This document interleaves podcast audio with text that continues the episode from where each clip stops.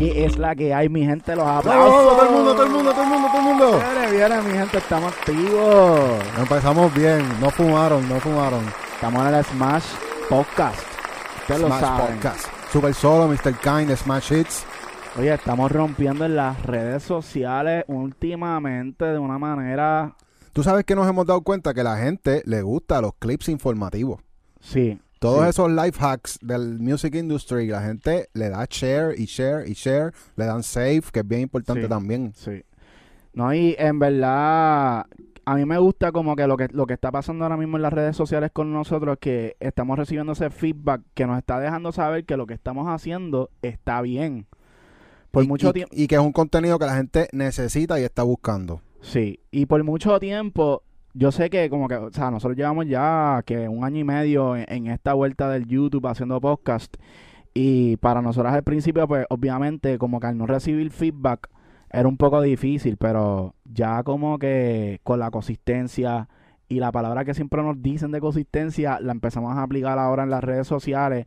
Y sí se está viendo la diferencia, que es algo de lo que nosotros también estamos hablando un montón ahora en el Smash Academy, de que tú tienes que crear contenido y sacar contenido, pero como que todos los días para que ese algoritmo arranque de verdad. Sí, tú sabes que cuando nosotros empezamos el YouTube vimos un, un tutorial que decía que una vez esa persona llegó a los 100 videos de contenido en su canal, fue que el algoritmo empezó a, a correr y YouTube empezó a enseñárselo a más gente.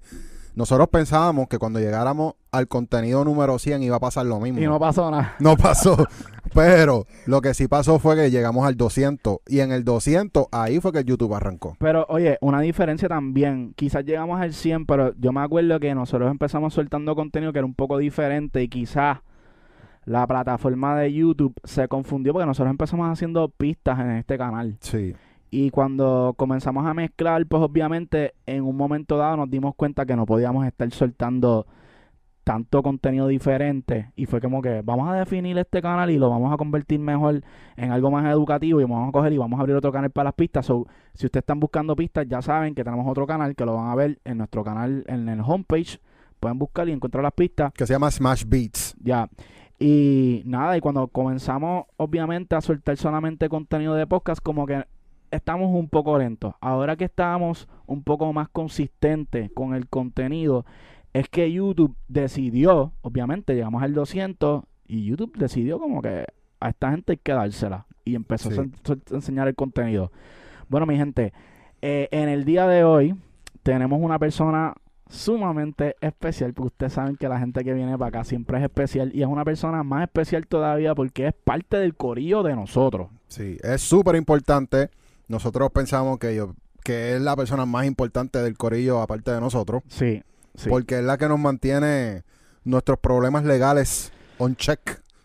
In check, Sí. como se diría. Sí, sí, no- nosotros obviamente no somos, no somos personas de meternos en problemas, pero es una persona que obviamente con su mentoría nos ha ayudado a tener mejores negocios en la música, que yo siempre digo, si tú eres productor, eres artista, compositor o lo que sea que estés haciendo en la música, en esta industria, tú necesitas tener un abogado que esté de la mano contigo y te lleve poco a poco. Así que mi gente, sin más preámbulos, vamos, a darle la presentarle bienvenida. a la dura de las duras, la mejor abogada de fucking Puerto Rico en entretenimiento. Gaby Cintrón. Cintrón. Aplauso, aplauso. El corillo está activo. No, Vaya, Gaby, te ganaste los aplausos. gracias. Gaby, oye, Gaby, estamos rompiendo el hielo con, con Gaby porque Gaby dice que ya como que con las cámaras se pone un poco nerviosa, ¿es verdad, Gaby? Correcto, es cierto. Oye, es pero- que odio escuchar. Mira, cambió la voz y todo. Lo pusimos otra vez. Me puse nerviosa. La gente se motivó y volvió a aplaudir. Sí, Imagínate. están motivados. Cambió la voz y todo ella. Sí, No, pero-. Oye, tengo que decir que tienes una bonita voz en el micrófono y deberás considerar, considerar como que tener tu podcast de, de estas cosas de Yo-. Un podcast Yo se lo de- dejo a de- ustedes, yo se lo dejo a ustedes. Un podcast de Legal Services. Mm.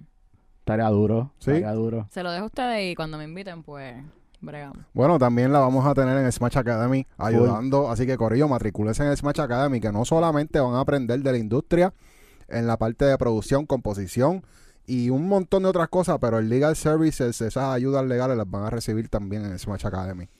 Eso es así, mi gente. Bueno, vamos a empezar con lo primero de lo primero, Gaby. Este, ¿cómo rayos tú entras en la industria de la música? Porque yo sé que tú eres una persona sumamente inteligente y te dedicas a hacer otras cosas también, además de la Y música. ella, pero- ella se había ido viral, ¿verdad? Porque tú, antes, en- ella se había ido viral, se ha ido viral antes, sí. ¿verdad? Tú tuviste un caso bien importante en Puerto Rico. Bueno, he sido parte del equipo de casos importantes, pero no es que me he ido viral así. Pero tu foto-. Yo he visto tu foto correr por ahí. en la sí. prensa. Sí, no son mis mejores ángulos, pero está bien, sí, lo acepto. Está Sí, bien, sí, está sí. bien. Pero anyway, ¿y cómo, Yeah. cómo es que tú entras a la vuelta de la música? ¿Qué, qué te interesó? ¿Por qué entraste en esto?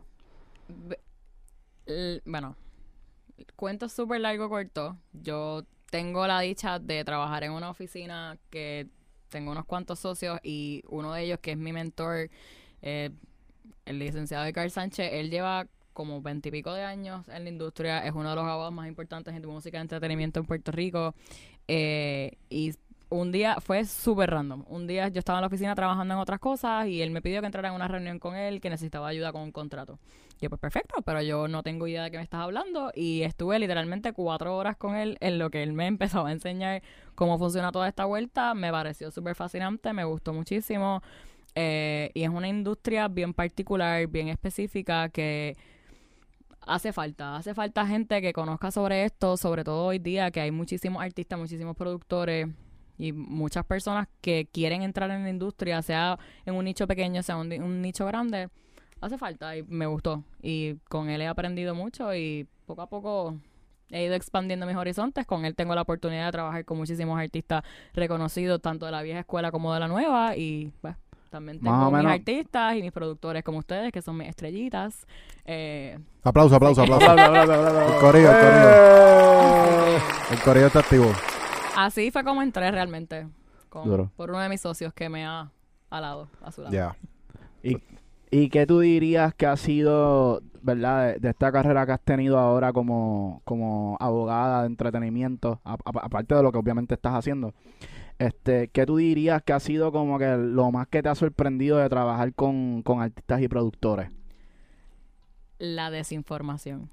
La desinformación que tienen los artistas y los productores. Sobre todo la gente que está empezando o, eh, es más, peor que eso, gente que ya lleva por lo menos uno o dos años en la industria, que tienen incluso temas que están en la calle o que han compuesto temas y simplemente están pierden dinero o, o no tienen el reconocimiento que se merecen como artistas, como compositores, como productores, por falta de conocimiento, por falta de alguien que le- los, los hubiera guiado para explicarle estos son tus derechos, esto es lo que tú necesitas, esto es lo que tienes que hacer, estos son los pasos que tienes que tomar. Y honestamente es mucho más común de lo que uno piensa. Los artistas, los compositores, los productores pierden muchísimo dinero y reconocimiento por falta de información. Eso, Sí. eso es más que todo. Y tú sabes que en YouTube últimamente uno ve un montón de información. En Instagram uno ve páginas que tienen mucha información. Esa información, ¿de verdad vale la pena leerla? ¿Vale la pena escucharla? Como cualquier abogado te diría, la contestación es depende. Ok. Depende, porque hay información que es cierta y puede ser, pero puede ser cierta para algunas cosas y no necesariamente te aplica a ti o te aplica a ti lo que tú estás haciendo. Aunque sea información verdadera, no te aplica en lo que tú estás queriendo hacer. Puede que hay muchísima, mm, ¿verdad? Desinformación de cosas que, que, que no son verdad, que no son real o que están fuera de fecha, que están outdated. Pero sí, hay, hay muchos artículos, hay muchas revistas, hay muchísimos canales que en realidad sí te enseñan muchas cosas. Hay, hay autores, hay libros que en realidad enseñan bastante. No, sin miedo lo puedo decir. Yo me leí un libro sobre Music and Entertainment Business. Tan, pron- da- tan pronto vi mi primer contrato y dije, ¿qué es esto? Yo no entiendo absolutamente nada de lo que dice aquí. Fui y me leí el librito. Excelente. Lo que pasa es que pues no aplica para todas las circunstancias. Igual pasa con los canales de YouTube, igual pasa con los artículos, igual pasa con las entrevistas, que aunque sea real y sea verdad, no necesariamente te aplica a ti. Y entonces tú te crees que eso es así para todo el mundo todo el tiempo, pero esas cosas tienen excepciones y tienen particularidades. Y a lo mejor te vas en ese viaje o en esa película de que no, esto tiene que ser de esta manera porque yo lo leí con un abogado, con un bloguero, pero a ti no te aplica. Y ahí es que ent- entran los abogados, donde ellos tienen como que esa experiencia que trabajan con tantos casos a diario, que obviamente nosotros quizás lo pasamos por primera vez, no sé, un año después de nuestra carrera, tres años, cinco años, y es un poco difícil porque no son cosas que nosotros estamos viendo todos los días. Ahora los abogados, como están trabajando todos los... No todas las cosas tienen el mismo el mismo canal y no es la misma ruta para todo el mundo. O tu mejor lo que más pasa de hecho con eso mismo es que tienes productores, compositores que tienen un catálogo espectacular que han, han sido compositores de canciones que tienen millones y millones de views, que tienen muchísimo en canales que tienen muchísimos suscriptores y llegan, mira, me trajeron me ofrecieron este contrato de está buenísimo, me van a dar tanto dinero adelante, me van a dar tanto. Y en realidad, cuando tú lees el contrato, e- ese dinero no te lo van a dar a ti. Ese adelanto no es para ti. Es un adelanto, pero no es hacia, no es que te van a dar un chequecito de 100 mil pesos, no. Es que ellos van a invertir eso en tus cinco temas, por ejemplo. Y, y es ese, esa, se llenan los ojos con los números que ven en los contratos y, y a veces firman estos contratos gente que en realidad tiene talento, que tiene muchísimos temas que están en la calle, que tienen views, firman estos contratos sin tener ningún tipo de orientación porque se llenan los ojos viendo 200 mil dólares. Pero no es que tú vas a recibir 200 mil dólares. De hecho, a lo mejor ni te dan 5 mil dólares al firmar el contrato. La mayoría de ese dinero va a ir a promoción, producción, grabación, edición, video, publicidad, etcétera. Y, y en eso, en eso, ¿cuál, ¿cuál tú crees que es el error más grande que cometen las personas que no, que no saben? Firmar un contrato, primero sin leerlo bien. Segundo, sin tener la consultoría de un abogado que lo lea, te dé su opinión y te explique qué significa exactamente cada cosa. ¿Tú, piensas, ¿Tú piensas que, que el abogado o, o la persona debería buscar dos o tres opiniones de diferentes abogados? Porque eso pasa mucho también. Pasa. Sin embargo, como estaba diciendo ahorita, tú puedes, cualquier abogado te puede interpretar un contrato. No hay problema.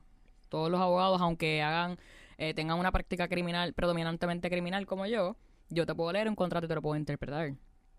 Pero un contrato de música, un contrato de entretenimiento es sumamente diferente porque es sumamente técnico.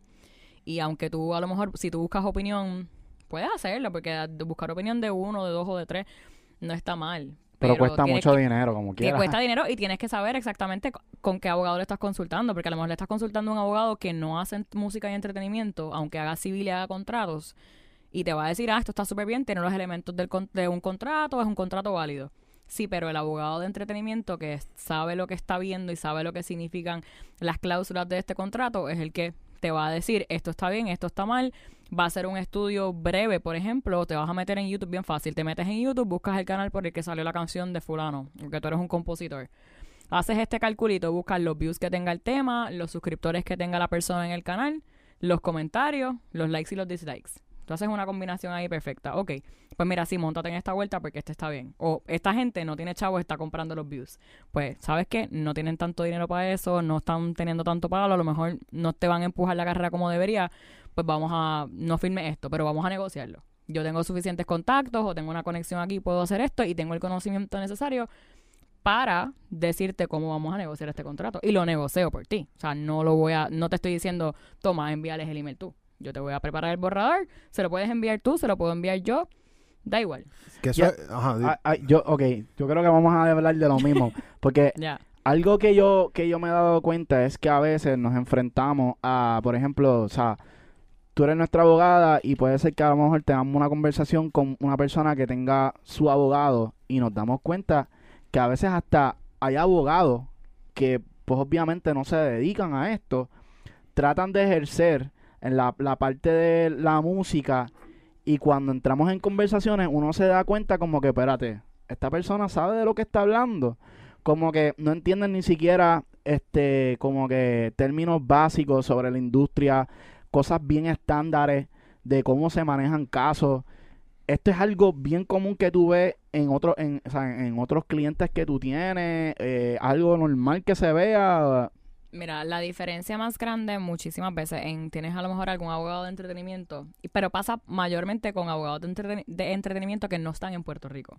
Y estamos y, y que conste, estoy hablando de artistas, productores, eh, compositores puertorriqueños. No estoy hablando, ¿verdad?, de otros países porque son otras reglas del juego y no se deja, no, no se rigen por lo mismo que nosotros. Y el, el problema más común es que personas, compositores, artistas que buscan que buscan abogados que no son de Puerto Rico ordinariamente van a enfocarse en el contrato, en lo que dice el contrato y ya está. Pero cuando llega la hora de pelear por ti, de pelear por tus regalías, de hacer las negociaciones, no todo el mundo hace eso. Y, y eso es algo que te vale mucho, porque tú necesitas a alguien que también te dé el consejo, no que simplemente te diga, ah, este contrato está mal, no lo firmes, o este contrato está bien, fírmalo. Pero la mayoría de los, no, y, y no estoy, obviamente no estoy diciendo nombre ni le estoy tirando la mala a nadie, pero la mayoría de los abogados que tú contratas a un abogado de Los Ángeles, de Miami, de Nueva York, no van a estar peleando por ti. Simplemente te van a revisar el contrato, te lo van a enviar, toma, estas son mis notas, haz lo que tú quieras y ya está. Y esa, y esa es la diferencia, en que tengas a alguien que esté peleando por ti, que está haciendo negociaciones por ti, que está haciendo negociaciones a tu nombre, que esté en, ¿cómo es? In- invested en lo que en realidad es tu carrera, en lo que tú estás haciendo. Y yo pienso también que algo importante es que, que se mantenga estudiando, porque esta industria está cambiando todo el tiempo. Y, y hay diferentes maneras de generar ingresos. Y, y yo pienso que, que los abogados deben estar estudiando esas estrategias también. Como que, por ejemplo, eh, ahora salió algo nuevo que es el eh, MLC, que son unas regalías nuevas que, que van a aparecer por ahí, ¿verdad? Lo que pasa es que, mira, eso fue, eso fue lo que me enviaron los otros días, ¿verdad? Sí, lo que estábamos sí. revisando. El problema es el siguiente. En Estados Unidos y Puerto Rico, por consiguiente, hay muchísimos tipos de regalías. Y hay muchas regalías que hay en Europa, que hay en América Latina, que en Estados Unidos y Puerto Rico no se aplican. Esa, por ejemplo, es una que no se va a aceptar, no se va a adoptar en Estados Unidos, por lo menos no por el momento.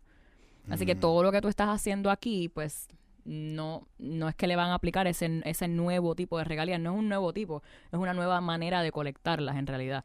Y, y en, pero en Estados Unidos hay otro, otro ya, otro estándar, que no es que se va a adoptar en, es, es en, ese- en, en este preciso momento. Y la realidad es porque no le conviene a las, di- a las grandes disqueras, que son quienes en realidad están enfocando y tienen sus intereses más en el Congreso y en todas las leyes que son las que regulan el copyright y las regalías, etcétera. Mm, Sí. Ok, ok. Y, y hablando de regalías, yo, yo quisiera que tú expliques así como que en lo más básico, más básico, más básico, la diferencia entre las regalías. Entre los tipos de regalías. o en Sí, cómo se porque entre los tipos de regalías, ¿qué genera regalías? ¿Por dónde se cobran? ¿Me entiendes? Como que hay mucha gente que tiene esa duda y no saben que es un performance royalty, ¿verdad? Pues, ok. En Puerto Rico, los contratos, la mayoría se hacen en inglés, independientemente. Y hay que tener cuidado cuando uno revisa un contrato de que vas a tener regalías, si es en inglés o si es en español, y qué terminología se utiliza para las regalías. Las más básicas son dos, son las regalías mecánicas y las regalías artísticas. Las mecánicas son las de composición, las que por ahí les llaman publishing. Las regalías de publishing, o sea, publishing no es un término necesariamente correcto, pero así es como le llaman, pues así le dice la gente. Y son las de composición. Porque toda canción se divide en dos, vamos a decir así. En la música, que es la pista, lo que le dicen por ahí la lírica, que es un anglicismo, pero vamos, y la letra de la canción. ¿Verdad? No, no, la, la lírica. La, La, música lírica y la la letra. sí, sí, sí. lírica y la, letra. La letra y la música, tienes esa división. Pues, ¿qué pasa? Tienes dos tipos de compositores. Tienes los que componen la música y la pista, y tienes los que componen la, la letra. Y también tienes los artistas que son quienes la cantan. Pues para esto tienes dos tipos de regalías. Tienes regalías artísticas, que son para el artista. No te lo dice en la misma palabra, es mucho más fácil. Y las regalías de composición, que es para los compositores.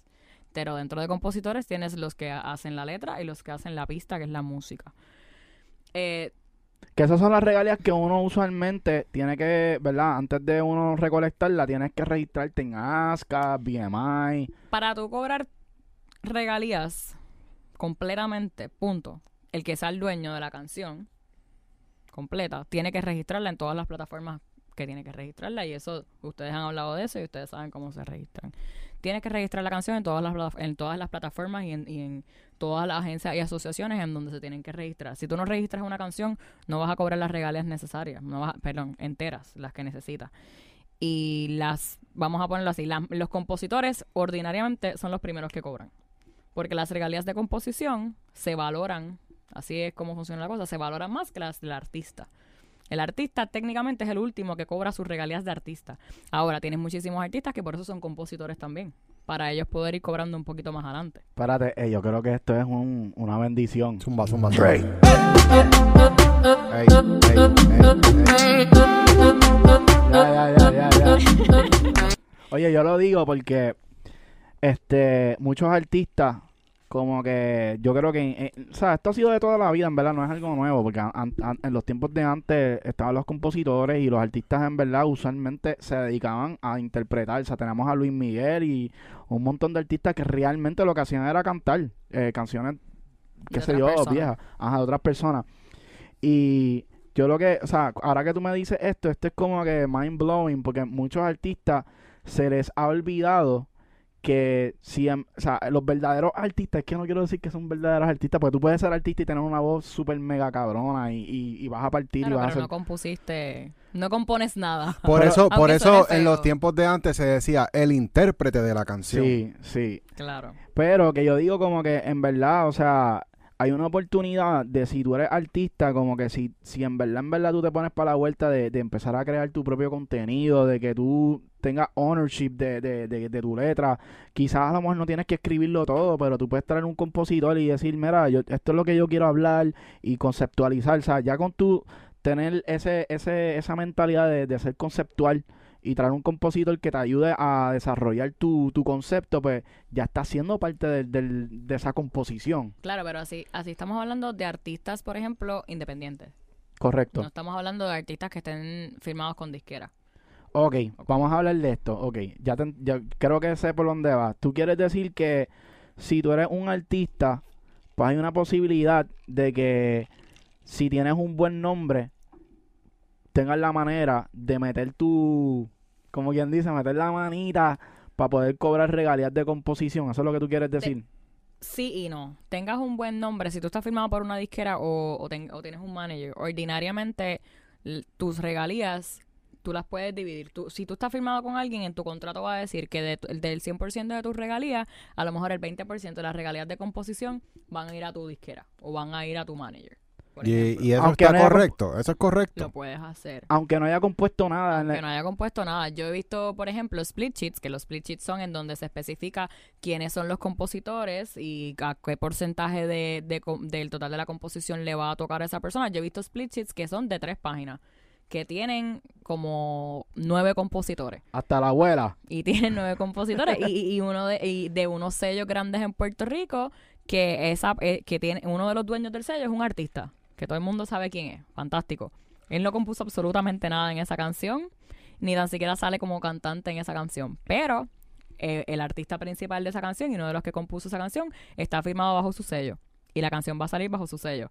Pues él como individuo como representante de ese artista pues tiene un, aunque sea un 1.5% de regalías de composición, las tiene. Porque las que eran, a lo mejor le tocaban a ese compositor que está firmado bajo su sello, que era a lo mejor un 5%, pues a él le toca un 1% y entonces el artista se quedó, el compositor se quedó con el 4% Me de lo que gusta, es su totalidad. me gusta escuchar los números. Estás hablando de números. ¿Estos son números estándares eh, o no? Sí y no. Las re, ok, empezamos porque las regalías mecánicas, primero que todo tú tienes una canción, ¿verdad? La tienes completa, tienes la composición de la letra, tienes la composición de la música, tienes las voces, la mezclaste, la hiciste completa, la canción cuando está lista para lanzar al mercado es el master, que ustedes han hablado de esto también. El master lo distribuye alguien. ¿verdad? Pero ese alguien, sea una disquera o sea el artista mismo, o sea algún productor, va a tener que usar una plataforma para distribuirla. Que son las distribuidoras. Naturalmente, porque tú no puedes simplemente distribuirla a todos lados. A menos que seas cañé, que ahora tienes STEM y lo vas a distribuir solamente por STEM. Otro tema. Otro tema. Pues tú lo distribuyes, ¿verdad? Después de que cuando tú llegues, aunque sea una distribuidora que lo que te cobre es un 15% a cambio de que a cambio de ella distribuirla en diferentes canales, pues de ese total, esa distribuidora se va a encargar de cobrar todo el dinero de reproducciones, que son streams, y de ventas. Todo ese dinero que se, que se haga de, de ventas y de streams, esa distribuidora es quien las recoge. Esa distribuidora va a coger ese total, va a hacer un reporte de cuáles fueron el total de streams, cuáles fueron el total de ventas, cuál es el total de las ganancias. Va a coger su 15 o su 20%, el por ciento que ellos hayan acordado, se queda con él y te da el resto del dinero al que sea el dueño del máster. Puede ser la disquera, puede ser un artista, el productor, quien haya sido el dueño del máster. Le da el resto del dinero con el reporte. Le dice, mira, esto fue lo que se vendió, esto fue lo que hubo en streaming, yo cogí mi por ciento, esto es lo que te toca. quien sea el dueño del máster le toca empezar a pagar las regalías mecánicas que son las de composición. Pero esas regalías de composición, sí, es verdad que el split sheet suma un 100%, pero no es un 100% de todo lo que recibiste que lo vas a dividir. No, tú coges un 8 o un 6% en, el en lo que diga la ley en ese momento, porque hay una ley para eso. Y está eh, regulado en particular. Esto fue una pregunta que, que teníamos esta mañana, que nosotros como que ya lo... Porque Es la- cambiante, es cambiante. Ahora mismo está entre 6, 7, 8 centavos por dólar. No estoy 100% segura, ¿verdad? Es un por ciento. Del 100%, un 8% es lo que vas a sacar de ese dinero y no es de lo que te entregó la distribuidora, es del total de ventas y streaming que se hace ese cálculo.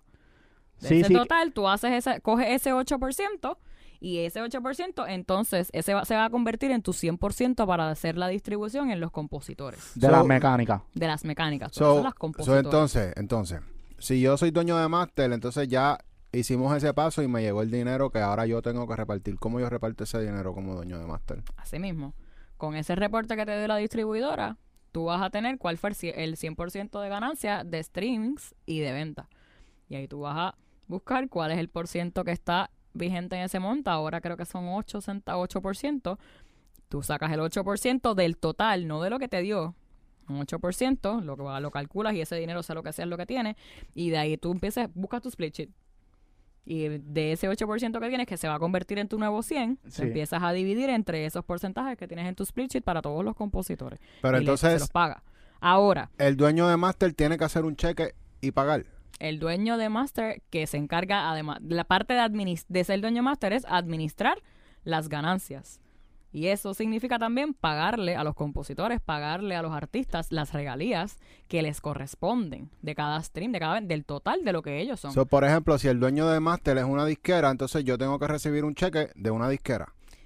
La parte tengo que recibir un cheque depende. ¿Por qué? Porque a lo mejor, si depende de lo que haya sido tu contrato, depende de lo que ustedes hayan acordado, a lo mejor esa disquera te va a decir, mira, eh, yo te voy a estar haciendo pagos de regalías mecánicas, que son las de composición, a cada cuatro meses. ¿Verdad? Si hay alguna. Porque no siempre, no siempre se genera, así que no siempre van a haber regalías por pagar. Yo a cada cuatro meses te voy a estar haciendo pagos de regalías mecánicas porque las regalías mecánicas se pagan antes de la disquera o del dueño de máster recuperar. Fantástico. Pero si en esos cuatro meses en lo que te corresponde no llega a 100 dólares, pues yo no te las voy a pagar ese mes, yo te voy a correr, eso vamos a decir que llegó a 50, esos 50 yo te los voy a correr para el próximo periodo. No te las tengo que pagar en esos cuatro meses. Si eso lo dice tu contrato y tu acuerdo con esa disquera. Así que no en cada periodo necesariamente te van a hacer el pago. Depende de lo que haya sido tu acuerdo. Pero en teoría, sí. Sí. Pero eso es otro, otra manera aparte de tú como compositor hacer dinero que no viene de, de- ni de Sound Exchange ni de ASCAP o BMI. Esa es la única otra manera que los compositores hacen dinero que no es de ASCAP o Sound Exchange. Porque ASCAP, BMI son eh, eh, entidades que lo que hacen es recoger tus regalías de ejecución pública. Y para simplificarlo, ejecución pública significa radio, televisión, ascensores, lobbies de hoteles, cosas que son públicas, que tú no tienes que pagar por escucharlas. Y ese tipo de regalías, que son, pero son de composición, ASCAP y BMI se encarga de estar pendiente, recogerlas y entonces te las paga a ti directamente. Pero tú también debes las ventas y streaming, que no son de ejecución pública, porque alguien tiene que meterse en YouTube o meterse en Pandora o en Spotify o en iTunes o en Amazon Music para buscar esta canción o comprarla o hacer un stream. Pues quién va a cobrarte eso, porque eso no es público. Eso, eso, esas regalías, ese, perdón, esa, ese dinero lo recoge la distribuidora, se lo entrega al dueño del máster y el dueño del máster es en quien paga entonces esas regalías de composición. Vamos a hacer un escenario. Ajá.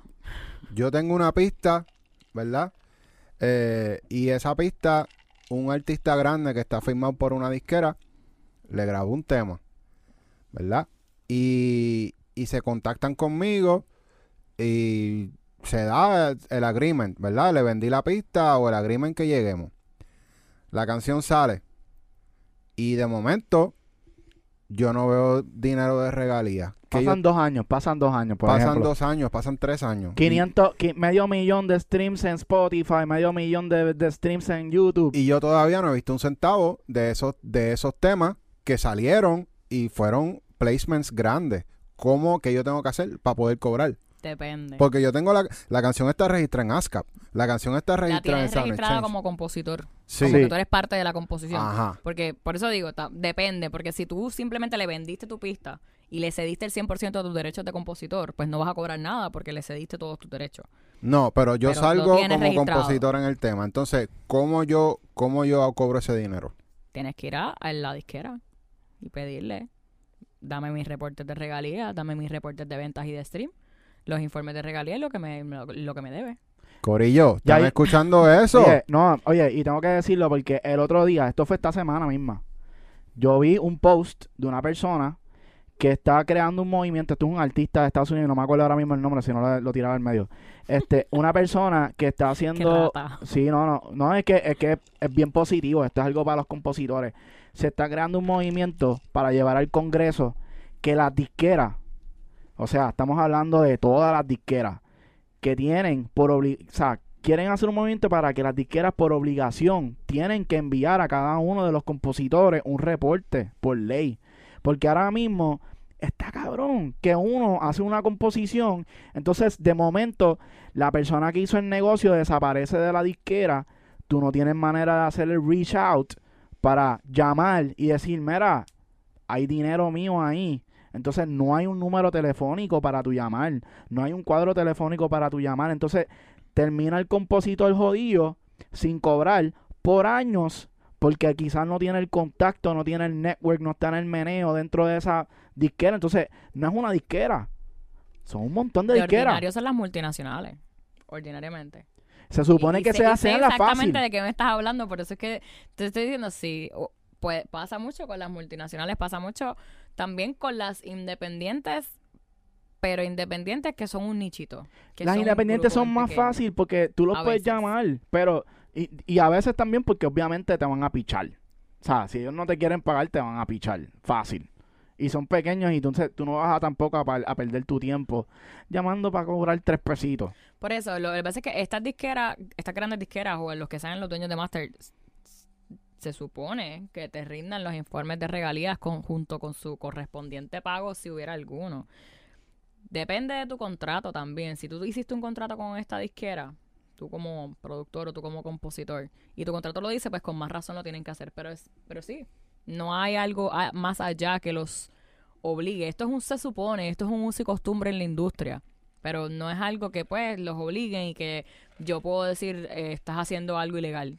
Técnicamente lo es, pero es por uso y costumbre más que otra cosa. Pero en esta época, 2022, no existe un mecanismo para que los compositores cobren Directamente. directamente. ¿Tú sabes por qué no? Uno tiene Las que uno mismo, ventas, tú dices, uno tiene que uno mismo llamar a cobrar. si no tienes un publisher. Por eso. Y ahí es que yo vengo y yo digo, ¿qué cojones que tiene que haber un middleman? Cuando si tenemos no tienes un ya... publisher. Porque el con- publisher, ese es literalmente el trabajo de tu publisher. No que me dieron un contrato de publishing. Que bueno, felicidades, pero la gente confunde lo que es publishing con distribución. Y cuando me y esto es algo también que me pasa frecuentemente, que llega a mi oficina, tengo un contrato de publishing, ok, qué bueno, y, y que cuál es el por ciento que te van a quitar a cambio de ellos cobrarte las regalías de que tú hablas. Esto es para distribuir mis canciones. No. Una distribuidora no es lo mismo que una editora, que es quien maneja tu catálogo. Y, y un publisher colecta tus regalías, cobra tus regalías, se encarga de hacer esas diligencias. Ahora también te va a cobrar ordinariamente, usualmente es como un 20%. So, por hacerte la diligencia de irte a cobrar esos chavos, para que tú no tengas que ir a llamar a la disquera, ellos te van a quitar el por ciento de eso. en teoría. Hmm. Y para mí, ok, es que, es que ahí es que yo voy. Es que me da, me da, o sea, yo me, me da rabia porque ¿cómo es posible donde, donde ya tenemos unos sistemas como los blockchains que la idea es tú eliminar ese middleman? ¿Y por qué es que nosotros tenemos que estar pagándole, o sea, dándole regalías a alguien solamente porque una persona no puede tener un sistema eficiente y crear una burocracia en este sistema de la música, ¿entiendes? Como que es frustrante y tenés que dar un 20%, eso es un montón de dinero. Es un montón de... Solamente por hacer una diligencia. por hacer una diligencia, pero yo estoy de acuerdo con ustedes que conste, pero voy a ser abogada del diablo aquí por un segundo. No es solamente por hacer esa diligencia, porque ustedes mismos acaban de decir lo difícil que es a veces conseguir que las grandes disqueras te rindan los informes y te den los pagos que te deben. Pero, pero es que sí. Por consiguiente, no estoy estos son personas que o, o compañías completas que se dedican a esto, además de que no es solo, o sea, no es solo cobrarte las regalías y pagártelas, es estar al pendiente de que se está moviendo y de que se están, de hecho, cobrando las regalías y los informes de las ventas y los streaming de tuyo y lo que haces es manejar manejar tu catálogo de canciones.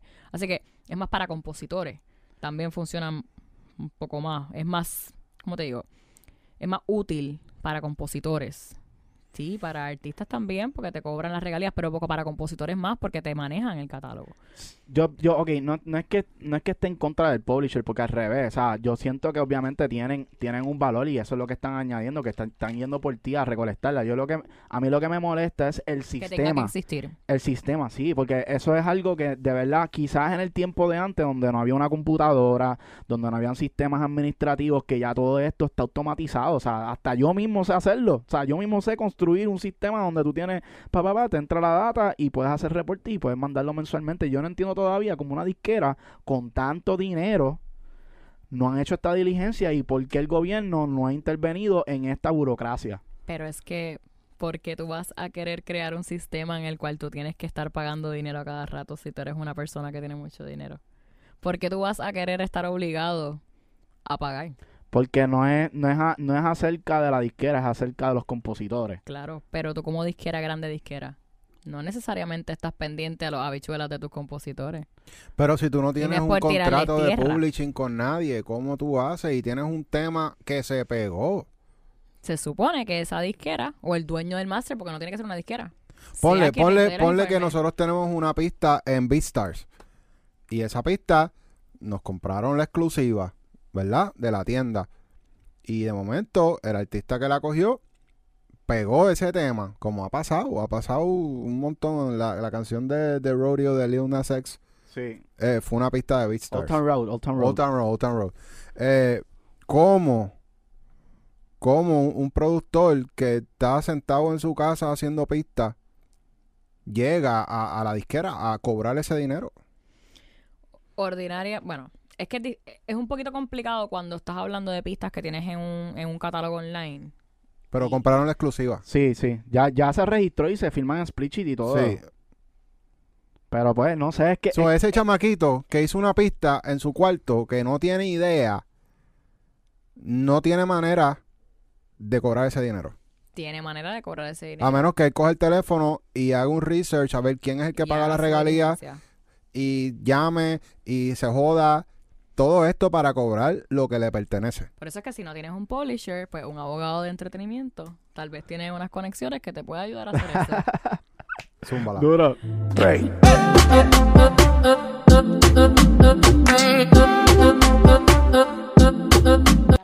Está bueno, está bueno esto, oye, gacho. eh, eh, yo, creo, yo creo que es esto que me estoy dando que me pone, me pone así como que bien... Hacho, es que me pongo bien emocional. Estos temas, cosas. estos Yo temas de verdad ansiosa, así que esto funciona igual. a, a mí me ponen mal porque uno, uno como productor, uno lleva muchos años y uno sueña con que esa pista de uno le llegue a un artista grande y uno sueña con salir en un disco grande. Entonces cuando uno ya por fin cumple esa meta, uno piensa, coño, por fin voy a empezar a recibir mis primeros chavitos eh, porque tuve una, una colocación, como se le dice, un placement. Y en verdad, uno no ve nada de un disco que fue nominado a un Grammy. Y también por la desinformación que nosotros teníamos, porque cuando uno empieza siempre te dicen, no, sí, regístrate en ASCAP, regístrate aquí y ya. Y es Claro. como que Ahí vas a no, cobrar no una, una parte de tus regalías mecánicas de que son las de composición. Vas a cobrar las de ejecución pública. O sea, Pero- si la canción no sale en radio O en televisión. No vas a ver o en ni televisión, pues de ASCAP no te va a llevar nada. Nada. Nada. Porque eso es lo que hace ASCAP. Las de ejecución pública, todo lo que sale en el público, lo- por ahí. Y, y como, y paréntesis rápidamente, cómo funciona eso es ASCAP, BMI, estas agencias, lo que tienen es, ok, todos los meses van a donde las estaciones de radio donde ellos sepan, le dicen saludo, hola, dame tu reporte de cuántas veces sonaste, qué tema, y, y ellos buscan en sus registros si tienen esos compositores, esos temas ahí, y asimismo los meses, eh, todos los meses le piden el reporte y le piden el chequecito. Le cobran el cheque que le toca a esa, a esa estación de radio o a esa estación de televisión, a quien sea que haya estado reproduciendo esos temas, y ellos cogen el dinero y entonces se lo pagan a sus artistas que tengan registrado. Wow. Mm, mm, mm. Ya tú sabes, mi gente, estamos aquí en el fucking joseo con una abogada súper dura. ustedes tienen que, u- o sea, ustedes tienen que tener un abogado, mi gente. Los abogados son los que le van a dar a ustedes el conocimiento. Ustedes nos ven aquí, pero esto, esto ha sido una lucha y Gaby es testigo de que cuando nosotros empezamos, esto era pelea, pelea, pelea, Todavía pelea. es pelea de vez en cuando, pero es porque yo solamente quiero lo mejor para ustedes. Claro que sí. Yo solo quiero que todo el mundo cobre lo que le pertenece. Y eso, evitar eso mismo, evitar esto de que te le deban mucho dinero a la gente que por desinformación, gente que tiene mucho talento y mucho potencial, pierda dinero o, o ¿Tú piensas que son gancerías de los labels? muchas veces. O vagancia. No le estoy tirando a ningún label que conste. Pero hay veces que o gancería o vagancia. Porque, Porque no ese- es, no es ese dinero-. Ese dinero no se pierde. Es que ellos lo, se lo, queda al- ahí. lo Se almacenan. almacena, pero, por años. pero eventualmente se reparte. Pero ¿y si se va a quiebrar la compañía? ¿Se pierde? Depende. O sea, tú me estás diciendo que si, si esos temas, si yo nunca reclamé ese dinero, que es mío, que me toca, Eventualmente, Se- se- eventualmente se, se- reparte. ¿cuánto tiempo yo tengo para reclamar? Depende. Sí, sí, sí. Bueno, va a depender porque también está, o sea, está lo de lo de Sound Exchange que tiene como 10 años, creo que es. Depende. Y de- depende también, o sea, de cuántos a- de por cuántos años tú registraste esta canción, de por cuánto tiempo tienes titularidad, eh, tienes copyright exclusivo de ese tema, de po- cómo tú le cediste, por cuánto tú cediste, si cediste algo, si no cediste nada. Pero, Demasiados pero con- factores. como compositor, como compositor normal, el porciento que me dieron como compositor en el tema, ese dinero, si yo no lo reclamo, se lo dan a otro. Eventualmente el dinero no se va a perder. Eventualmente. No te puedo decir exactamente un año. Pero eventualmente el dinero no se va a desaparecer. El dinero o se absorbe o se reparte. No es que simplemente se va a quedar para la eternidad. En teoría, se supone. Sí, bueno, es que hace sentido porque son compañías. O sea, una compañía puede irse a eso- quiebra por eso y... estoy diciendo que tú dices, es, es injusto y deberían estar obligados y ellos mismos tener un sistema que sea más eficiente. Pero es que es igual con todas las burocracias porque tú vas a querer tener un sistema eficiente. Porque ese sistema eficiente te va a hacer a ti perder dinero. Porque estamos en el 2022, mi Correcto, gente, y tenemos que luchar por nuestros derechos. Yo Eso estoy de acuerdo, pero está, a lo mejor hay grandes compañías, grandes disqueras, grandes labels que simplemente no se van a mover. ¿Para qué tú te vas a mover si tú vas a estar perdiendo? ¿Y tú qué tú piensas de la integración de los NFTs con la música y los smart contracts? Esto es muy complicado, Sí. yo creo, ahora mismo. Eso, eso requiere como más tiempo. Porque Más tú tiempo, sabes que, que, que a través de esos smart contracts uno pues estipula los, los por ciento y a quién le toca a quién y no hay nada y nadie entre medio que se meta. Mira, Eso ya llega directamente. Tú sabes que nosotros nos emocionamos porque ahora mismo está esta vuelta de, de los NFTs. eh, hay- son nuevas maneras de como que básicamente eliminar el third party. Y nosotros sentimos que a- a- así es que se va a mover la civilización. O sea, ya está pasando con, con el dólar. O sea, ahora mismo Estados Unidos y tuvo un anuncio de que están trabajando para por primera vez entrar en el blockchain y hacer la propia mo- eh, su propia moneda para, para que sea parte del blockchain. Y obviamente, pues eso le va a dar un poquito más de validez a estos sistemas que están, que, que ya están ah, disponibles desde hace un par de años, pero obviamente nosotros entendemos que en algún punto, pues quizá todo esto de la composición se va a manejar a través de un blockchain. Lo que pasa es que eh, eh, es, es un prospecto excelente y es una idea genial, pero en tiempos como estos, en el que tenemos situaciones globales y entre países complicadas, las cosas electrónicas son un arma de doble filo. Es bien, bien, bien fácil tener un hacker y crachar un sistema de cualquier mano. O sea, es, es bien sencillo. Entonces, pues es un arma de doble filo, porque a lo mejor puede pasar eso mismo y de momento se borra. O sea, ten- y- Pero es que es lo mismo, ya, ya la tecnología de blockchain específicamente se trata de eso, que no hay nadie que se pueda meter ahí. De nadie a nadie. Nunca puedes decir. Que si nos vamos para otro planeta, lo que se hace es que se apunta el satélite Es que, por es otro que lado. nunca puedes decir nunca porque no sé, o sea, lo que es la tecnología es, es fabulosa para tener un alcance con el público y para tú estar al tanto de, de, de, tus, de tus temas, de tus composiciones, de tus canciones. Es excelente, es excepcional, la comunicación es buenísima. Pero al final del día sigue siendo tecnología, sigue siendo un abstracto, como quien dice, porque el Internet es un abstracto. No es algo que ¿verdad? tienes de frente. Y, es muy bueno para llegar globalmente, que es algo que nosotros hablamos una vez de para los tiempos de cuando empezó el reggaetón era bien, o sea, la gasolina llegó a España 15 años después de que salió, 10 años, una cosa así. Ahora no, ahora tú lanzas un tema y llega a todo el mundo en cuestión de segundos. Que es excepcional para tener un buen reach con el público, pero al final del día, estas cosas que dan un poco de invisibilidad también dan incertidumbre. Porque por más seguro que a lo mejor tú pienses que sea, pues hay que tener cuidado. Oye, Gaby, vamos a hablar un poco de contratos. A mí me mm. interesa mucho esta parte porque porque siempre te regaño por eso. No, no, pero oye, pero estoy hablando más contratos como que de números. O sea, a, mí me interesa mucho saber como que todos los estándares, cuánto, cuánto tú has visto. O sea, yo sé que tú trabajas con mucha gente y has visto contratos, pero a mí siempre me llama la curiosidad como que saber, por ejemplo, un adelanto. ¿Cuánto, cuánto, cuánto, qué uno tiene que tener afuera? ¿Qué es lo que te permite a ti? recibir un adelanto, por ejemplo, de 50 mil, de 100 mil, de medio millón, de 2 millones de dólares. Como que, ¿qué es lo que uno necesita para poder tener esa cantidad de dinero en un contrato, en un adelanto? Obviamente yo, yo sé que uno la tiene que tener ya y uno tiene que estar generando más o menos una cantidad de, de dinero dentro de tus regalías y qué sé yo, pero tú que lo estás viendo de frente, ¿qué es lo que tú has visto en común que hace que esa persona se gane un contrato como ese? Números todo se reduce a números. No, a números y, y, artistas, con, colaboraciones, vamos, colaboraciones. Tú como, vamos, como compositor, tú tienes que tener afuera un par de canciones que hayan sido un palo. Que hayan tenido un montón de... ¿Qué es un palo? vamos a decirle millones de views, un millón de views en uno o dos días. Vamos, te estoy exagerando, ¿verdad? Te estoy poniendo como que lo ideal. Sin payolearse, sin meterle chavo y tú y hay, hay veces que es bastante sencillo descifrar cuándo le metieron chavos a los views y cuándo no. Y es lo que le, el triángulo que les estaba diciendo ahorita.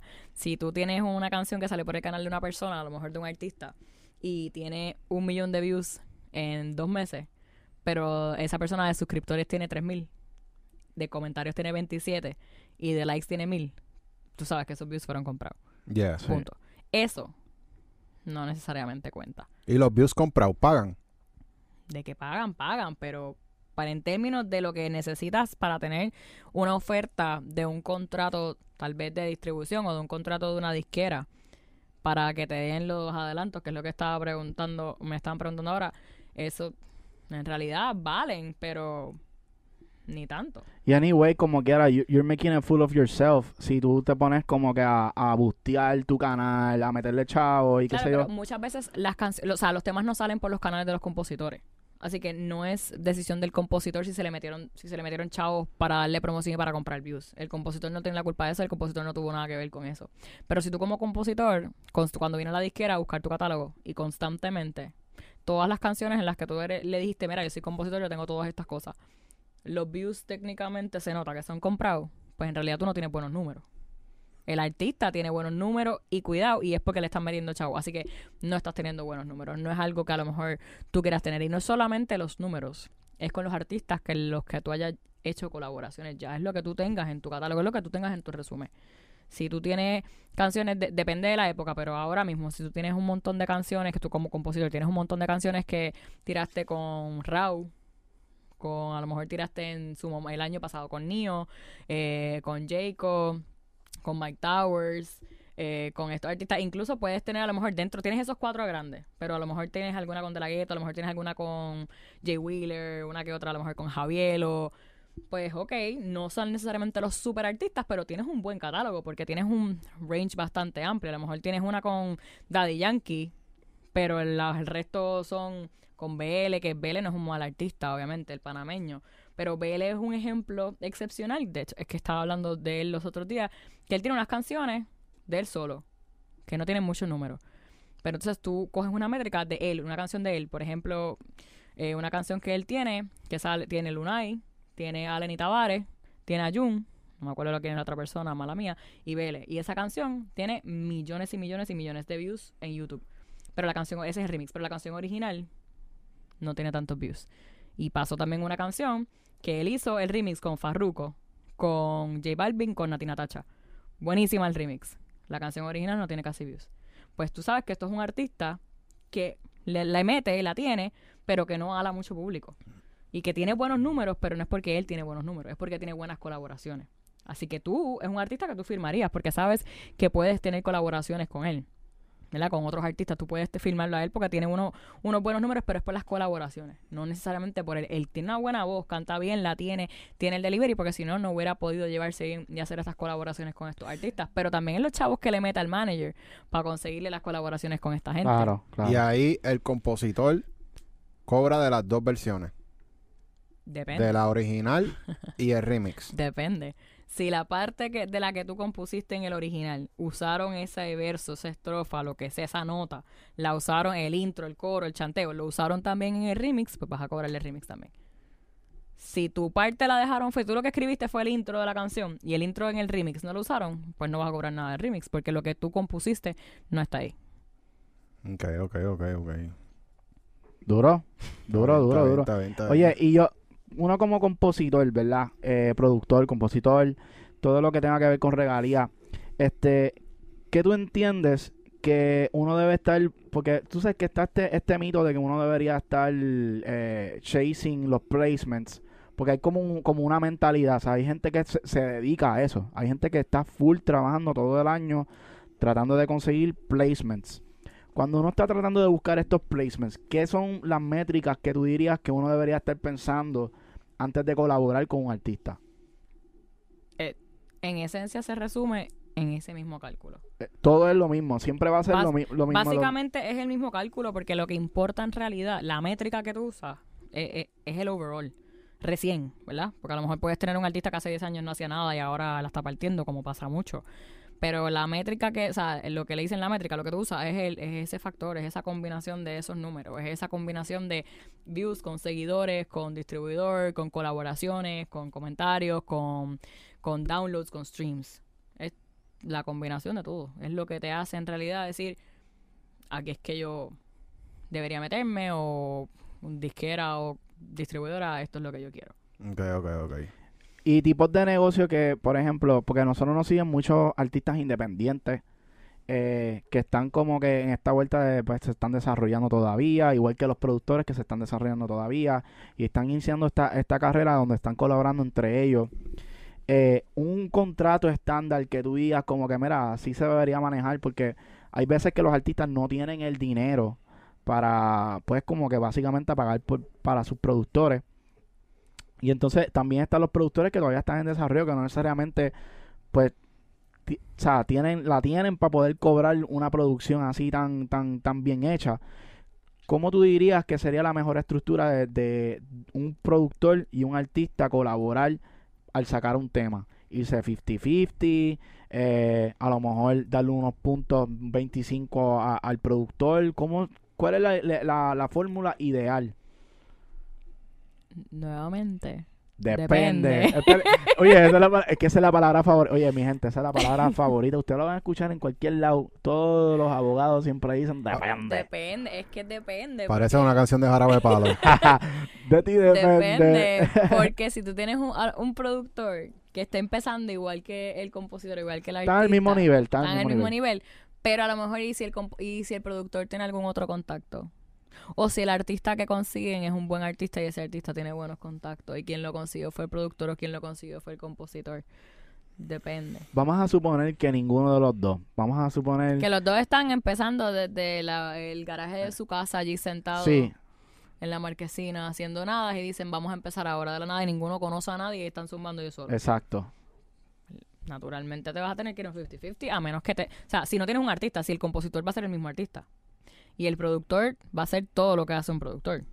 Va a mezclar, va a masterizar, artista- va a hacer todo. O sea, por eso, si el compositor va a ser el artista también, es lo que estoy diciendo. O No. si es que van a buscar un artista. Me refiero, por ejemplo, ok, soy el productor, estoy empezando, ¿verdad? Yo me encargué de grabar la canción, me encargué de hacer la mezcla, masterizar, sacar el tema. El artista vino, hizo la composición, obviamente colaboramos en la parte colaborativa y nos fuimos 50-50 en la composición y la letra, ¿verdad? Ya estamos 50-50. Pero en la parte del máster, cuando vamos a sacar la canción, si ese artista no tiene el reach y como quiera, yo tampoco tengo un reach. Estamos mezclando artista con compositor, así que estamos partiendo de la premisa que el compositor es el artista. Sí, sí, sí, Ok. sí.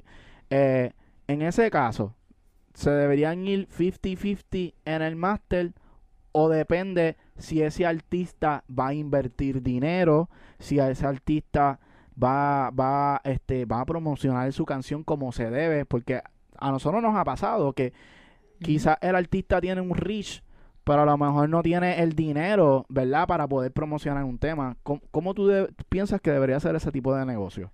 Al final del día, la remuneración es por talentos diferentes, por cosas distintas. Pero si tienes un compositor y un artista que no va a ponerle su parte en promover el tema, o no tiene el capital, o la motivación, o no lo va a hacer, porque simplemente es motivación, o por X o Y razón. O uno no lo sabe. O sea, Uno yo- no lo sabe. Pero si ustedes. lleg- Primero que todo, todas las cosas, y eso, eso tiene que estar súper claro. Antes de lanzar cualquier tema, todo tiene que estar hablado. Todo tiene que estar acordado de cómo va a ser antes de que el tema se lance al mercado. Porque la controversia más común en los artistas independientes y la gente que está empezando es cómo vamos a distribuirnos esto. ¿Quién va a pagar qué? ¿Quién va a recuperar qué? ¿Qué regalías? ¿Qué por ciento? ¿Qué, ¿De quién es el máster? Etcétera, etcétera. Y antes de lanzar cualquier canción al mercado, eso tiene que estar hablado. Porque si no está hablado, pues después de que lanzas la canción, ya la lanzaste. Ahora el problema va a ser mayor, porque uno va a decir no es mío, el otro no es mío. ¿Y qué pasa? Después tienes una controversia y por eso es que ah, yo lo insisto y ahí yo sé que hay mucha gente que no le gusta, pero yo insisto en que las cosas tienen que estar escritas antes de, la, antes de todo. O sea, hablado por lo menos un email mínimo que hable de los porcientos y del ownership del master, eso tiene que estar por algún sitio. Y si un split sheet firmado, tema que no sale. Porque es que, es que no, no debería ser así. O sea, hay gente que lo hace y para mí es una locura. Porque al final del día la palabra de uno va contra el otro, ¿no? Y entonces si son dos, pues peor todavía. Pero en un caso en donde vamos a hablar de esto, pues, ok, tú vas a decir que el que le va a meter los chavos de la promoción, el que se va a encargar de administrarlo, el que va a cobrar las regalías, el que se va a encargar de la distribución, administración, etcétera, va a ser uno de los dos, pues ese es el que debe ser el dueño del máster. ¿Quién va a hacer esto? ¿Verdad? Ahora, si tú eres un compositor artista, que tu intención es ser dueño de todo lo tuyo, pues tienes que estar conectado, tener una relación profesional con un productor que esté de acuerdo con eso también. Ahora, mira este, este escenario. Si ustedes o uno- un productor trabaja con un artista, se reúnen, trabajan un disco, fueron específicamente a donde ti, mira, yo quiero que tú me hagas esto. Uno como productor entrega todo de acuerdo a lo que pidieron, se hicieron los cambios de acuerdo a lo que pidieron, se entregó a tiempo y a la hora de pagar o a la hora de cobrar uno como productor, esa persona se desaparece y el trabajo ya se entregó. ¿Cómo uno brega con esa situación? Le mandas una carta a tu abogado. La realidad es que si ustedes tienen un acuerdo y él no te quiere pagar, es un incumplimiento de contrato. Y si no cumple el contrato y no paga, ¿qué uno hace? Aunque el abogado le envíe una carta, vamos a poner que el Si, es abogado un- le envíe si carta. ustedes tienen un contrato por escrito o verbal, porque los contratos verbales tienen la misma validez que los escritos, pero los escritos obviamente Vale son más. mucho más fáciles, no es que valen más, pero son mucho más fáciles de probar, en vez de que sea tu palabra contra la mía. Al final del día, si hay un incumplimiento de contrato, o sea, se demanda, porque Y, y aclarando, aclarando. Y, y se envía un, un quote, un invoice, se envía... eh, claro, y te dicen, estoy de acuerdo, eso es lo que te voy a pagar. Exacto. Y después no te lo quieren pagar, pues es un, es un incumplimiento del contrato. Es un incumplimiento de la- del acuerdo. Y eso es para el productor. Pero en el caso de ustedes, vamos a decir hipotéticamente que esto es una situación que les haya pasado, etcétera. Ustedes como compositores, porque ustedes también son compositores. Smash Hits es la, es la, es- son los productores. Pero Super Soul y Mr. Kind también son compositores. Y vamos a decir que ustedes también sean compositores en ese tema. Y ese tema salió al mercado. Estén monetizando o no estén monetizando, se lanzó. Y ustedes son compositores en parte. Eh, por molestar, le tiras un takedown. Vas a YouTube, le dices esta canción es mía, que hay un copyright infringement. Porque ellos no tienen mi autorización para haberlo sacado. Si no tienes las cosas firmadas, si no tienes el split, si no tienes el acuerdo, etcétera. So, uno tiene ese poder de, de tirar ese copyright infringement. Sí, ¿Desde sí, dónde? ¿Cómo uno si hace te lo- eso? si te- en, el- en la misma plataforma, En YouTube. vamos a decir que YouTube. Si, si ellos no te están pagando lo, tuyo, no te registraron o, no, no te están dando tu crédito como compositor. No estamos hablando del productor, estamos hablando del compositor. Porque el productor no tiene derechos autorales sobre la canción, el que la tiene es el compositor. Si ellos no te están, no te dieron tu crédito, no te dieron el split sheet, no te registraron como compositor, y esa canción es tuya, tú puedes hacer un takedown por copyright infringement, así sea del intro y el coro, porque eso es tuyo. Aunque sea un artista mundialmente reconocido. Si tú eres compositor de ese tema y ellos no te están pagando por composición o no te firmaron el split sheet, no te registraron como compositor de ese tema, tú sigues siendo parte compositor de ese tema. Puedes pedir un takedown en lo que. Ese es, o sea, esto es un extremo, porque si estamos hablando de disqueras grandes, pues te vas a cortar las patas y en el futuro no vas a probablemente poder hacer más negocios con ellos, ¿verdad? Eso no es lo ideal. Lo ideal es tratar de, chico, ¿qué está pasando? ¿Me debes esto? Etcétera. Que está, que está, va- vamos a bregar con el asunto. Pero hay veces que uno trata a la buena Hay veces que uno trata la... Por y, eso digo, este es el y no responden. recurso. Entonces, ¿qué uno hace? Uno se echa para atrás. Como compositor le puedes hacer un takedown si es que ellos no te están dando tu crédito como compositor y no te la registraron como compositor. Puedes hacer un flag, puedes hacer un takedown, en lo que se resuelve el asunto. Uy, uy, uy. Y si te incumplen el contrato, un incumplimiento de contrato es un incumplimiento de contrato, o sea de entretenimiento que es sumamente técnico y complicado y son dolores de cabeza, pero hay que hacerlo. O sea, un contrato cualquiera, un incumplimiento de contrato es incumplimiento de contrato, punto. Si ellos acordaron contigo que te van a pagar esto después de que tú le entregues el tema como ellos quieren, como al, al productor, y ellos no te quieren pagar, pues es un incumplimiento de contrato y un cobro de dinero. Porque te deben chavo. Uno debe esperar cierto tiempo o cómo, cómo es más o menos cuánto tiempo uno debe. Esto es una industria que es bien complicada y ustedes lo saben. Y, y a pesar de que hay muchísima gente en la industria, no hay muchísima gente en los niveles que a uno le gustaría operar. Así que Burning Bridges siempre debe ser la última opción. Mi recomendación. Porque tú no sabes, en, a lo mejor en algún momento, en algún futuro, en que tú quieras, eh, un artista quiera que tú le produzcas un tema, pero ¿qué pasa? Ese artista está firmado con esa disquera. Y esa disquera no va a dejar que, él, que tú seas el productor de ese tema de ese artista. Pues no lo pudiste hacer, ¿no? Las cosas se tienen que tratar de resolver a las buenas, pero las buenas tampoco siendo estúpido, porque esa tampoco es la idea. Ya. Tú tratas de resolverlo, si no se puede resolver, pues vamos a tener que tomar acción legal, te voy a hacer un takedown, ¿qué vamos a hacer? Y hay diferencia que, ojo, que los takedowns y los flags los hacen los compositores por copyright infringement si es que no tienes crédito como compositor y no te están pagando la composición. O sea, lo del incu- y el incumplimiento también puede ser de los compositores, pero eso no lo hace la pro- el productor, porque el productor... Hay veces que sí, pero el pro- en este caso, por ejemplo, Smash Hits es productor y aquí los compositores son Super Soul y Mr. Kine. Mm, Son entidades diferentes. Y si el tema, si, si tú trabajaste ese proyecto y el proyecto no ha salido, ¿cómo uno brega con la situación? Si trabajaste el proyecto, el proyecto no ha salido. El proyecto, tú lo, lo trabajaste, Y no te han querido pagar y lo no ha salido. entregaste, no te han O sea, no, pagado. hay, no hay un y- contrato todavía. O sea, básicamente hubo una palabra, o sea, hubo, hay, hay como que hay un agreement de mira, este tema va a salir, esto es lo que, esto es lo que nosotros queremos, se entregó el proyecto y todo esto, y de momento como que no, o sea, no, ha- no ha salido todavía el proyecto, tiene fecha de lanzamiento, pero no ha recibido regalías, no ha recibido split sheets, Bueno, no ha recibido regalías nada. no vas a recibir hasta que el tema se lance, porque las regalías Claro, son de lo que genera el tema. Claro. Pero, tema que no tenga split sheet, tema que no debe salir. Y si esos temas todavía no han salido, lo más inteligente de todo es fantástico y fabuloso. Tú no me quieres pagar todavía, pues sabes que yo como compositor y productor, le mandas un email, todo por escrito, llamada, email. El tema no puede salir hasta que me pagues, hasta que se firme el split sheet. Porque ustedes siguen siendo compositores de esa canción y ustedes tienen unos derechos de copyright, derechos autorales sobre ese tema, sobre alguna, al menos alguna porción de ese tema.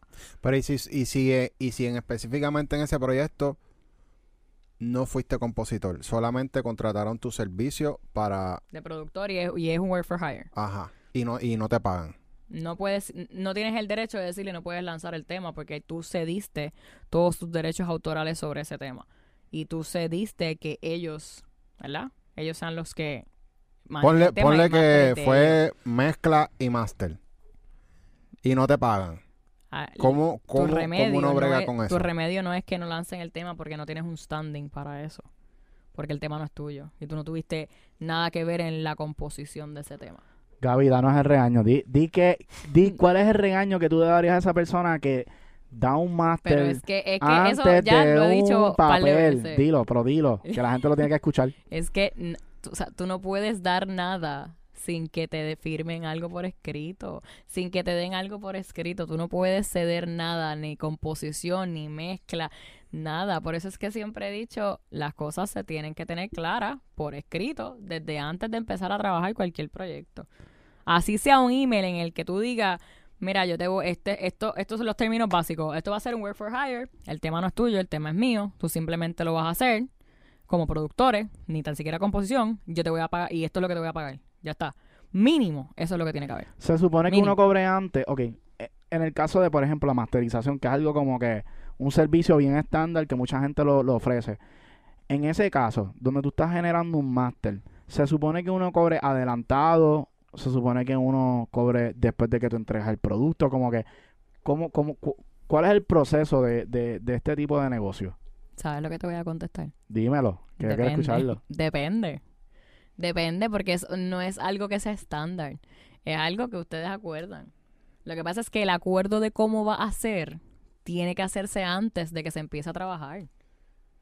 Porque al final ¿En qué del momento? día, ¿En qué momento tú dices de- desde que ustedes hacen el approach para hacer el negocio, de esto es lo que vamos a hacer, porque cuentas claras conservan amistades al final del día. Esto sigue siendo un negocio, esto sigue siendo dinero. Podemos ser los más panas del mundo, pero al final del día estamos hablando de dinero, estamos hablando de nombre, estamos hablando de negocio. Y yo entiendo que a veces ah, para los productores y para los artistas es difícil, ah, vamos a hablarle chao, vamos a hablar de contratos desde ya, porque piensan que a lo mejor será, serán las relaciones profesionales. Fantástico. Pero por lo menos algo tienen que haberse hablado de cómo es que va a funcionar esto, porque esto no es, vamos a trabajar con esto, vamos a hacer lo otro, hacemos la mezcla, pam, pam, pam, y al final te la doy. Pero Ajá. es, es ¿Qué? éticamente correcto cobrar por adelantado. No es incorrecto. Porque es un negocio y ya está. Si las dos partes están de acuerdo que así es como se va a cobrar, no tiene nada. Acuérdate que eh, tú, bajo la ley tú puedes contratar sobre cualquier cosa que no sea contrario a la ley, a la moral o al orden público. Lo que tú quieras acordar, lo puedes acordar y ya está. Hay algunas particularidades en los contratos de música y entretenimiento, ya está. Pero lo las cosas básicas son las cosas básicas. Y lo que ustedes tienen que hacer siempre es que cómo vamos a dividir este negocio. Cómo se va a pagar, cómo se va a resolver, de quién es esto, de quién es lo otro. Porque al final del día puede pasar eso. Y entonces gastas más dinero del que generaste en peleas y en batallas legales que te pudiste haber ahorrado de un principio si lo tuvieras por escrito. Porque a lo mejor, a- aunque a lo mejor no, a lo mejor la gente es tan ruthless que no les importa, aunque los tengan por escrito. Pero la batalla te- legal te va a costar menos porque es más fácil probarlo. Ok, ok, ok, Exacto. Bueno, mi gente, estamos escuchando un podcast sumamente Caliente, durísimo caliente. y quiero que sepan que obviamente no les podemos dar todos los trucos en este podcast porque este podcast obviamente dura una hora y si ustedes necesitan ayuda legal, si necesitan que les conteste sus preguntas, hay dos maneras aquí. Una, tú puedes entrar a Smash Academy, entrar a esta plataforma que nosotros tenemos, que ya le- les dijimos al principio de este podcast, que es una plataforma súper dura, donde ustedes van a tener conocimiento de muchos temas, muchos temas. Si ustedes quieren aprender de muchos temas, si eres productor, eres artista, compositor, esta plataforma, esta plataforma es para ti. Ahora, si tienes preguntas legales y necesitas un abogado directo, tenemos aquí a Gaby. tenemos a Gaby que Tira, tira tus redes, tira tus redes ahí, Gaby, para que la gente... Yo les puedo pasar mi número de trabajo porque mis redes, pues, están Sí, un ella- poquito private. Sí. Pero, nada, el 448-2113. Feliz de la vida, ese es mi número de mi oficina y yo siempre contesto. Y el área code, tira el área code para los que nos siguen de otros países. 787. 787, 448-2113. ahí está. Bueno, mi gente, ya lo saben, tienen que darle like, darle a la campana, comentar si les gusta este tipo, este tipo de contenido y si quieren que sigamos trayendo a Gaby para los podcasts. Tú sabes que a Gaby le encanta esto. Sí, sí. y nada, mi gente, este es hasta la próxima. Dímelo, super solo. Estamos activos, en verdad. Me quedé con muchas dudas, así que me voy a tener que matricular en Smash Academy también. Bueno, mi gente, hasta la próxima, ya saben. Seguimos, Corillo.